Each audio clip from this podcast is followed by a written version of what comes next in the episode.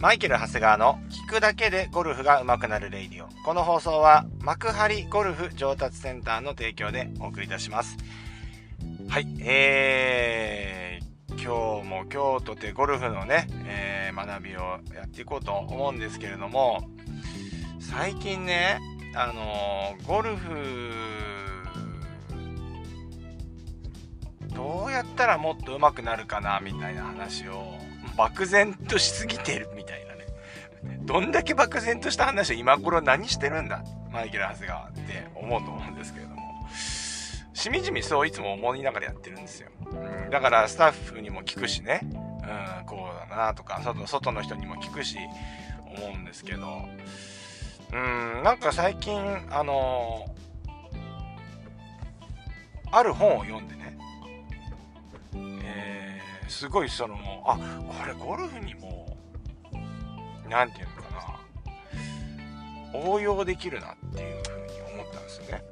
それっていうのが、えー、室町真知子先生、あ、中室真知子先生。で、あ、まあ、全然違います、名前。ごめんなさい。えっ、ー、とね、えー、中室真紀子先生ですね。はい。すいません。あのー、今ちょっと記憶で、もしかしたら間違ってるかもしれないんですけど、経済学者の方なんですけれども、その方の本を読んだときに、えー、まあ、認知能力と非認知能力の話をしていて、その、やはりその、なんて言うんですかね、えっ、ー、と、将来い、わゆる年収であるとか、まあ、幸福度がですね、大きい方、まあ、認知能力が高い方がいいのか、あの、非認知能力が高い方が、まあ、幸せになるのか、みたいなね。まあ、そういうようなですね、あのー、研究みたいなこともしていて、研究というか実験ですよね。うん。その方がしてたわけじゃなくて、実験の、えっ、ー、とね、えー、紹介をしてましたね。で、えー、その中では、まあ、その認知能力、非認知能力の話で言うと、その認知能力っていうのは、まあ一般、一般的にというか認知能力っていうのは、いわゆる学力テストとかで測れるものですね。学力テストとか、えー、あと IQ テストとかですね。これで測れるものです。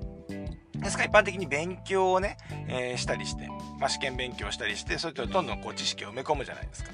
ね。えっ、ー、と、それを、あのー、どんどんそうすると頭が良くなってですね、あの、認知能力が高くなってくると。ね。上がってくると。認知能力が上がってくるという生き方ですかね。ですけれども、非認知能力ってのはどういうことを言うかっていうと、まあ、忍耐力とか、まあ、いわゆるやり抜く力とか、集中力とか、なんかそのコミュニケーションとか、いわゆる、その、それでは測れないもののことを言うんですよね。で、えっ、ー、と、この非認知能力が高い、えー、人の方が、えー、幸福度が高くなるというような研究結果が出てるということなんですよね。まあ、いわゆる年収が高いとかそういうのも含めてですよ。はい。これ意外じゃないですか。ただ、自分に置き換えてみるとそうかなっていうのも、なんとなくわかる気がするんですよ。で、ね、あのー、やっぱりこう世の中のね、こう俯瞰で見てると、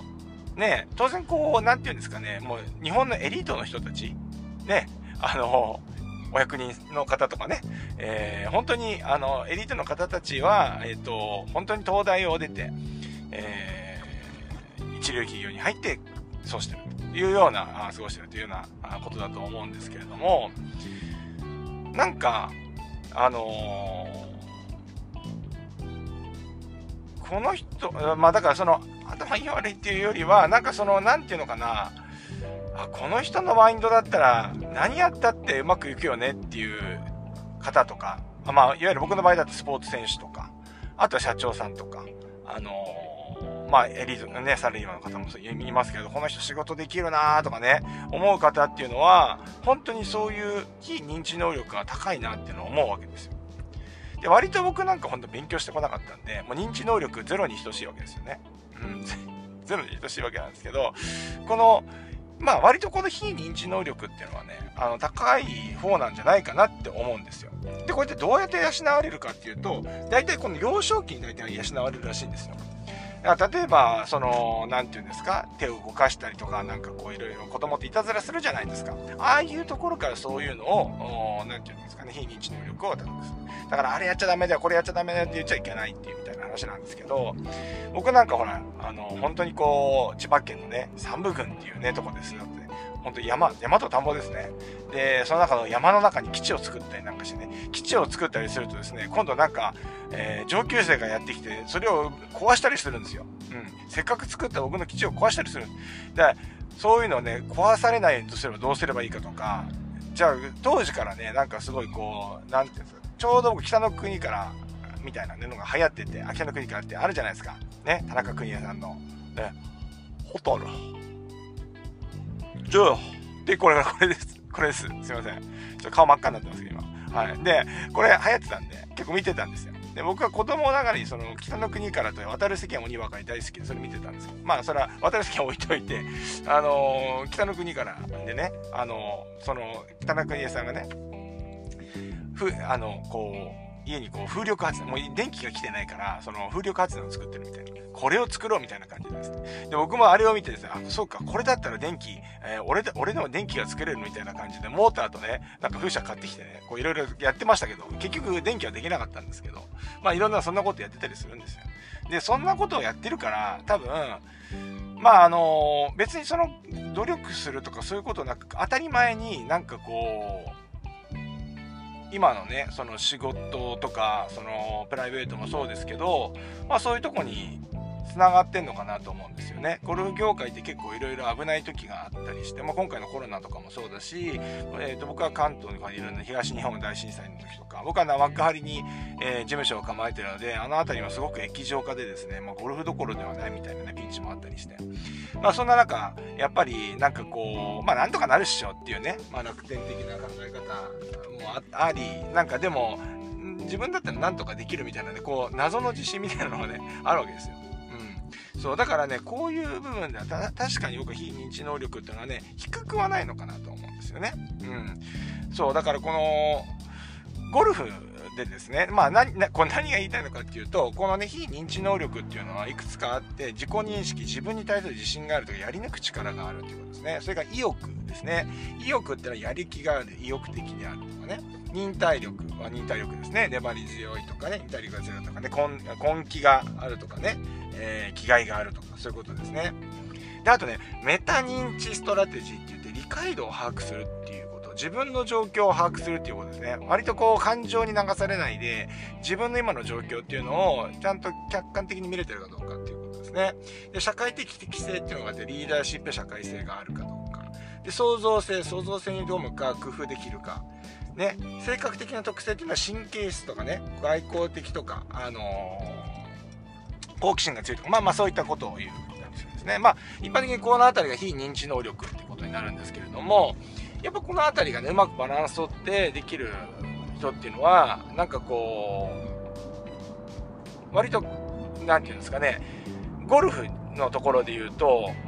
これめちゃくちゃ大事なんだと思うわけですよ。うん。で、ゴルフっていうスポーツが、なんか、あのーこの人、僕も含めてね、これ僕に言ってるんです。で、僕にも言ってるんですけど、完璧主義な人はうまくなりにくいなって僕はなんとなく漠然と思ってるわけですよ。うん、で、なんでかっていうと、ゴルフってやっぱり難しくなるように誰かが作ってるんですよね。うん。クラブだって、何て言うのかな、14本クラブがあって、全部その、性能が違うと。それをプレイヤーがその操ってあのボールをコントロールしなきゃいけない。でなおかつゴルフ場を見てもいいスコアで回らないように設計者が難しい設計にしてるわけですよね。だからもともとうまくいくようなことではないわけですよ。なのでやっぱりその中に工夫であったりとか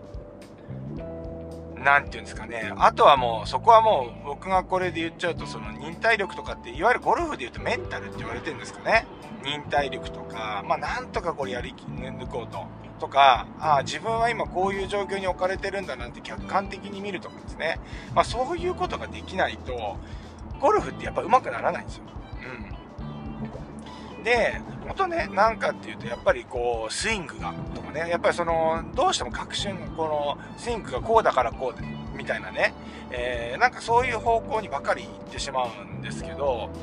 うん、まあ、それだとやっぱなかなかうまくならないよね。まあ、それ、それも必要ですよ。だから勉強が、あの、やっぱり無駄じゃないじゃないですか。やっぱり掛け算九九ができない人は因数分解もできないし、因数分解ができない場合はもうそれ以上の先の勉強もできないわけですから、そもそもの掛け算九九とか掛け足し算ができなかったら、その先もはっきりどんどんわかんなくなっていく一方なわけですよ。だから、認知能力を高めるっていうのは、今 YouTube であったりとかね、ゴルフレッスンで高めるのも必要なんですけど、実はね、その非認知能力っていうところのが、すごくくね、ゴルフのね、上達、上達とかいいスコアで回るためのウェイトを占めてるっていうふうに思うわけですよ。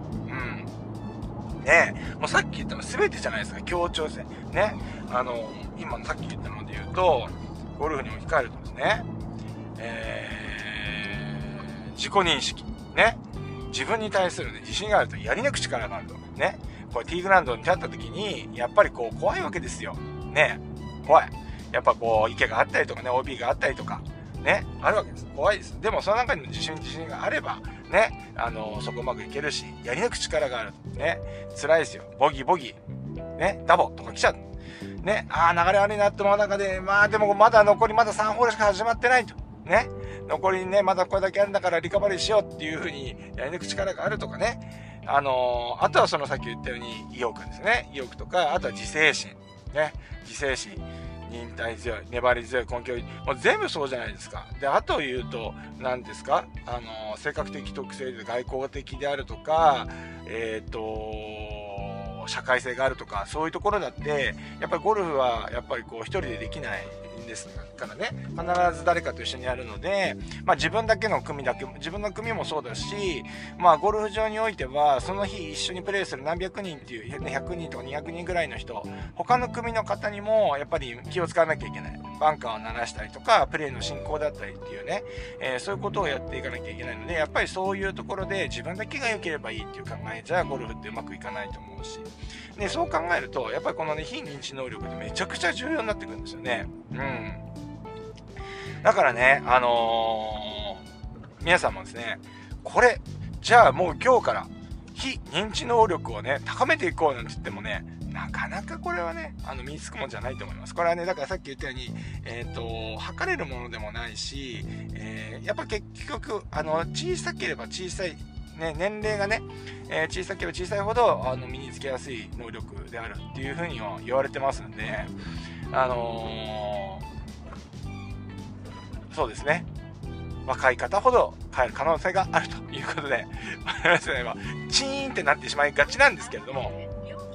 はい。ただね、やっぱこの辺ね、意識するだけでもね、あの、違うと思いますよ。うん。だからこれ、やっぱ非認知能力高めようって言ってね、結局のところ自己啓発本とか読んでもですね、結局ですね、まあ、まあ認知能力があるだけでですね、まああまりその辺変わるかなっていうのは確かに思うんですよね。思うかな、思うんですけれども、やっぱりこう、割とそういうふうに、ゴルフはね、そういうふうに捉えた方がいいよと。まあ、さっき、今言ったですね、非認知能力のところの部分、私はちょっとそこら辺は苦手かも、あ、得意かも、みたいなところをね、ちょっと自分で少しこう考えてみて、ね、苦手なところは、割とそれを直そうとするんじゃなくて、あ、私はこういう傾向があるんだなっていうふうにね、まずね、あの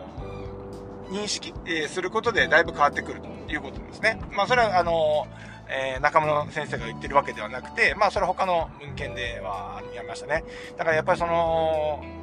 無理やりそれを直そうとするのではなくて、あ、またそうなっちゃったと。じゃあ、例えば僕だったら、結構その、なんて言うんですか。うん、なんだろうな、自分のことだとちょっとわかんないんだけど、そう、わからないのがいけないんだよって。わからないのがいけない。ね、わからないのがいけない。うーん、そうだな。まあまあ、仮仮にですね。あじゃあ、わかり、わかりやすく言うと、あ、なんかすぐ飽きちゃうんだよなとかね。あの、なんかすごいこう、新しいもの好きですごいそういうとこには興味が湧くんだけど、まあいろんなところにアンテナ張ってるんだけど、やっぱ長く続けることできないんだよな。あ、また今回もまた同じように、あのー、えっ、ー、と、飽きちゃったっていう風になってるじゃないですか。それを知らず知らずのうちに放置しとくのがいけなくて、あ、またやっちゃったなでもいいから、やっぱりそれを今やってる自分を、あの、要はその、認めてあげる。っていうことがやっぱりすごい重要だみたいなことをね、あの聞いてるし、僕も、あのそれはすごく同じ同感だなというふうに思いますので、ぜひですね、まあ、諦めないでください。我々世代上より上の方でもですね、諦めないでください。私は少なくとも諦めてません。はい。っていうことでですね、僕もね、もっとね、ゴルフ上手くなりたい。で、えっ、ー、と、僕はもう40代になってから、またもう一回ね、ゴルフをね、あの自分のゴルフ上手くなろうと。ね、もう本当にもう自分のゴルフに関してはもう20代、もう現役っていうかね、もう、えー、トーナメントプロを目指す、えっ、ー、と、諦めた、諦めたっていうか、もう断念をした、瞬間にですね、もう自分のゴルフっていうのはもうはっきり言ってどうでもよくなっちゃってたんですね。で、それっていうのがもう15年、25歳ぐらいからもう、まあ、15年ぐらい、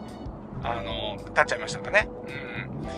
で、やっぱり仕事も、やっぱりしっかり手がなきゃいけなかったんで、自分のゴルフはとりあえず立て置いといて、まあ自分は実験台であると、実験台であるみたいな感じでずっとやってきたんだけど、やっぱそうじゃいけないということで、最近ではですね、まあ自分のゴルフもね、えー、結構見直したりしてますので、えー、まあ、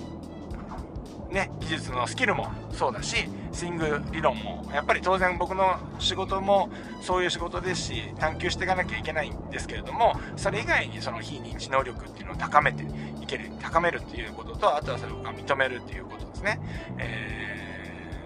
ー、っていうことをですね、やっていきたいなというふうに思っております。そんなわけで、今日はですね、ゴルフがね、うまくなる、人のえっ、ー、と、なんていうんですかね、傾向っていうんですかね、うん、タイプ。みたいな話をね、してきました。ねなんかちょっと小難しい内容になりましたけど、なんかね、このね、中村先生のね、あの、まず最初 YouTube で、あの、見てですね、えー、あ、すごい、あの、まあ、経済学者とか、最近僕が今、あの、興味持ってるのが、まあ、経済学はまあ、その、なんでも昔から、まあ、ちょこちょこ見るぐらいだったんですけど、最近はね、データサイエンスのところをね、すごいね、興味持ってるんですよ。ね、好きなんでしょうね、そういうのが。僕はだからそういうの好きなんです。だから結局データサイエンスって、えー、どういうことかっていうと、うーん、まあじゃあ例えば、ラサール高校出身した人って優秀だよねっていうのが例えばあるとしたら、それってラサール高校のカリキュラムがいいのか、それともラサール高校に入る、えー、人がもうすでにそういう能力を持った人たちだから、うん、そういう能力を持った人たちだからラサール高校の人が、えー、優秀だよね。これって全然違うじゃないですか。だからこれを、えっ、ー、と、データサイエンスとかっていうのはそういうのをあの分析していくと。で、実際これっていうのは測定不能じゃないですか。ね。測定不能ですよね。だから実験するとすれば、えー、ラサール高校に入れる学力がある人が100人いて、その半分はラサール高校に入って、もう半分は、えー、違う学校に行く。で、その50人を、えー、追跡調査をして、将来の、えー、まあ、例えばどういう風になったかっていうのを追っかけていく。まあ、実際これ、ちょっと測定不能だと思うんですよね。だから、まあ、こういうことをね、データサイエンスの世界でですね、こう、いろいろやっていくっていうね、なんか、まあなんかそういうことらしいですよ。うん。だから、なんか一般的にこれが、なんか、あの、まあ、固定観念でこれはこうだよね。じゃあ東大出る人はみんな頭いいよねとかね。みんな年収が高いよね。わかんないですけど、あのー、あるじゃないですか。ね。って思うけど、なんかこう、実は、あの、現実は違ったみたいなことを、やっぱり、あのー、解明していく学問であるということなんですよ。だからこれ、今のは学力のところで言うとそうだし、例えばこれが何ですか？えー、例えば経済とかそういうとこにおいてもそうですよね。はい。ね、消費税を下げたら、あのー、商品が、何ですか？えっ、ー、と消費税を上げたら、その国民は幸せになるか幸せにならないのかみたいなところもそうだと思うし、わかんないですけど、なんかでもこう、上げたらこうだよねっていうのがなんとなくあるとして、それが実はね、データを取ってみると違ったみたいなことが非常に多いわけですよ。割と僕そういうのはね、ゴルフスイングでいろいろ探してるタイプなんで、ああ、なるほどなっていろいろとすごい、あの、勉強になってるというか、あの、面白面白みを感じてる部分やでもあるわけですね。まあそんなわけでですね、えっ、ー、と、日はちょっとそんな話をさせてもらいました。はい。えーまあ今はですね、今ちょっと今日はね、いろいろ、ナビがいろいろ言ってますけれども、朝今、6時、6時で5時台ですね。はい、5時台です。今はですね、もう右手に、えー、スカイツリーを見てですね、え、川崎に向かっております。はい。いつもこの時間のね、朝の収録というと、ね、成田方面のゴルフ場に向かっているのが大体常なんですけれども、今日はね、反対方向の、川崎に向かっているということですね。今日はね、今日はね、あの、盛りだくさんなんですよね。今日はね、もう朝 6, 6時半からに集合して、まあ、うちのスタッフもね、クリエーションスタッフも大変だと思うんですけど、まず第1版はね、あのー、今、あの、メルマガをやってるんですけど、メルマガをちょっとやっぱり今の時代メールじゃなくて LINE にしていこうよね、みたいな話があって、じゃあ LINE にするんだったらもうちょっと動画の最初ね、あの、入った時のコンテンツみたいなものを、えっ、ー、と、充実させた方がいいんじゃないかということで、えー、その LINE の方に登録してもらった人に、まあ、いわゆるプレゼントをする動画の撮影がまず第1版はあります。で、次に、次にスタッフが入れ替わって YouTube のこのクルーが入ってきて、YouTube は YouTube で撮って、で、えー、YouTube は今、とりあえず今日撮るのは4本撮る予定で、で、その後、その YouTube も4本を撮った後に、今回は、えー、オンラインサロンの生徒さんを呼んで、えっ、ー、と、1人呼んで、その方を実際レッスンをして、まあ、これを YouTube のコンテンツにもしていくということで、まあ、それがありますよね。えー、まあだからレッスン動画なので、まああの、いつもみたいに一人語りでやるよりは、実際にレッスンするので、ここは実際に1時間ぐらいかかると思うので、えっ、ー、と、まあそこをやると。で、これは終わりました。で言うと、今度、えー、次またスタッフが入れ替わって、えー、斎藤トレーナーですね。支部の、あの、稲子選手の、今専属トレーナーをやっている、えっ、と、斎藤大輔、え、トレーナーですね。に来てもらって、今度ね、一緒にゴルフの、ゴルフヨガのね、教材を一緒に作ろうって、この間ね、あの、ライブの時になったので、ちょっとそれの、なんていうんですかね、動画の触り本編の方は僕出ちゃうと体硬いくすぎちゃって全然ダメなんで、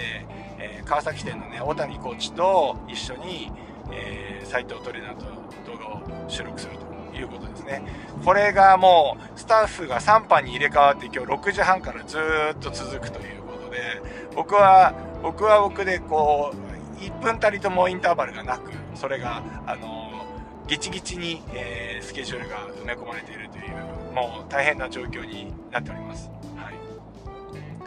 まあちょっと一生懸命今日も一日、えー、無事に終われることを祈るばかりなんですけれども、頑張りたいと思います。はい。そんなわけで、皆さんもですね、えー、お時間のある方は元気に練習に行ってらっしゃい。